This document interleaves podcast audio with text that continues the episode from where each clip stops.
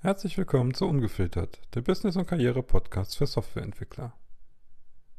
Von und mit Jens Boje. Hey, Jens hier, herzlich willkommen. Nachdem wir in den letzten beiden Folgen etwas mit Kommunikation angefangen haben und die vielleicht doch etwas sehr theoretisch waren, machen wir das heute mal an einem konkreten praktischen Beispiel. Quasi einen meiner typischen Fälle, die ich immer wieder erlebe.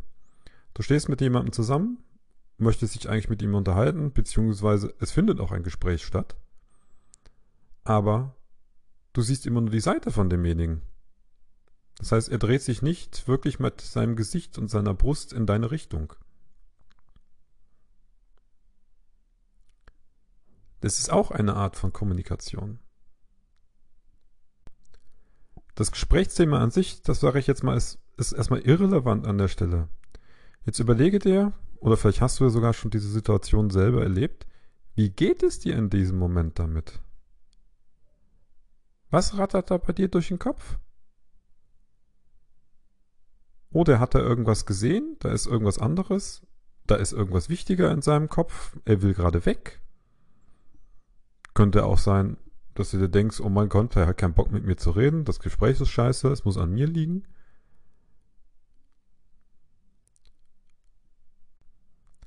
Kann im Endeffekt alles davon sein. Oder auch nichts. Vielleicht auch tatsächlich was vollkommen anderes. Der einzige Weg, es tatsächlich herauszukriegen, wäre ihn zu fragen. Aber darum geht es in der Folge noch gar nicht. Es geht um die Wirkung. Selbst wenn der Mensch jetzt nichts sagen würde, kommuniziert er mit dir. Das ist eine Körperhaltung. Ich drehe da meine Seite zu dir. Plump ausgedrückt zum Beispiel, ich mag dich nicht angucken. Vielleicht heißt es aber auch, ich will ja eigentlich weg und raus.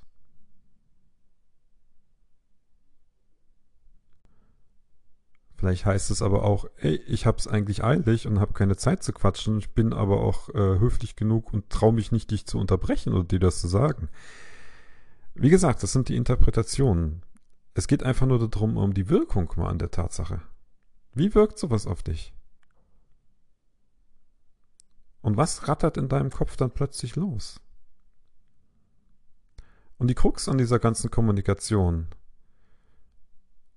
ist ja eigentlich, dass du jetzt entscheiden kannst oder solltest, wie du darauf reagierst.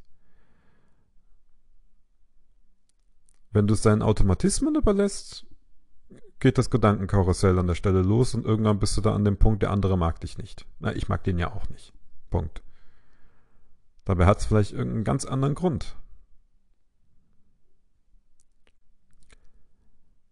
Ich für meinen Fall halte mich mit dieser Art Gesprächen dann nicht mehr möglichst lange auf, weil zum einen weiß ist, habe ich gelernt, beziehungsweise weiß ich mittlerweile, ich münze das nicht mehr auf mich.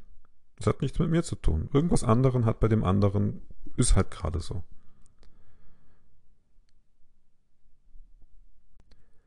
Dadurch habe ich die Möglichkeit, frei zu entscheiden, wie ich da jetzt drauf reagieren möchte. Möchte ich mich ärgern?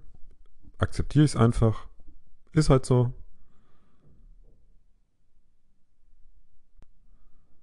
Oder ich frage auch mal ganz konkret, ob es eilig hat, was los ist. Manchmal kriegt man eine Antwort, manchmal kriegt man keine Antwort.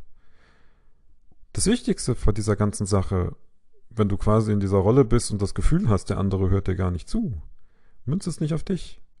Und lass deine Automatismen an der Stelle nicht losrennen. Klar, er kommuniziert was, aber du bist in dem Fall der Empfänger. Und du hast die Möglichkeit zu entscheiden, wie du darauf reagieren möchtest.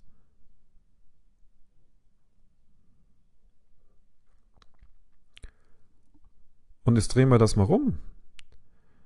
Jetzt wechseln wir mal die Position. Jetzt nehmen wir mal an, du oder ich stehen da seitlich zu irgendjemanden und reden so halb mit ihm, drehen vielleicht mal leicht den, den, Kopf mal ein bisschen wieder zu ihm, wenn wir antworten. Ansonsten gucken wir ganz woanders hin. Vielleicht sind wir auch in, ganz Gedanken, in unseren Gedanken ganz woanders.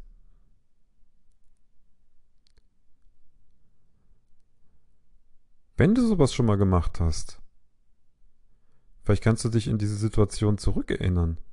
Was ging in deinem Kopf in dem Moment vor? Warst du mit deinen Gedanken ganz woanders? Wolltest du eigentlich weg? Hatte es was mit der anderen Person eigentlich überhaupt zu tun?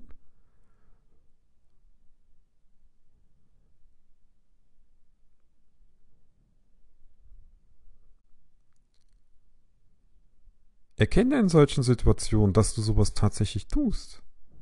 Und dann hast du immer noch bewusst die Möglichkeit, es beizubehalten, weil du es so willst, warum auch immer, oder einen entsprechend anderen Weg damit zu finden. Zum Beispiel konkret zu sagen, tut mir leid, ich kann gerade nicht reden, ich bin mit meinem Kopf ganz woanders, wir haben es gerade eilig. Ist eine ehrliche, offene Aussage. Wie der andere das natürlich auffasst, ist immer noch ihm überlassen. Das ist halt der Krux mit der Kommunikation. Allerdings haben wir nach wie vor auch einen Einfluss, einen gewissen Einfluss beim Senden. Indem wir nämlich zum Beispiel auch offen und ehrlich sind. Oder auch allein unsere Gestik, Mimik und Körperhaltung und sonstige Sachen etwas anpassen. Das heißt nicht, dass wir uns anpassen und verbiegen müssen, aber wir passen uns in dem Fall an, damit wir anders und besser mit demjenigen kommunizieren können.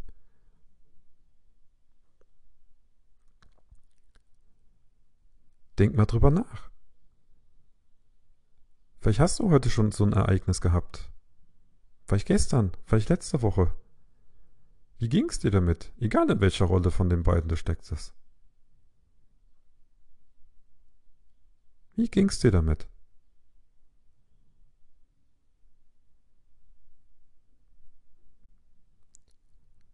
Und dann kannst du tatsächlich mal als Übung machen, sofern du Empathie besitzt, wie ging es dem an? Wie könnte es dem anderen damit gegangen sein? Wie hätte der sich fühlen können? Wie wäre es dir in seiner Position ergangen? Bis zum nächsten Mal.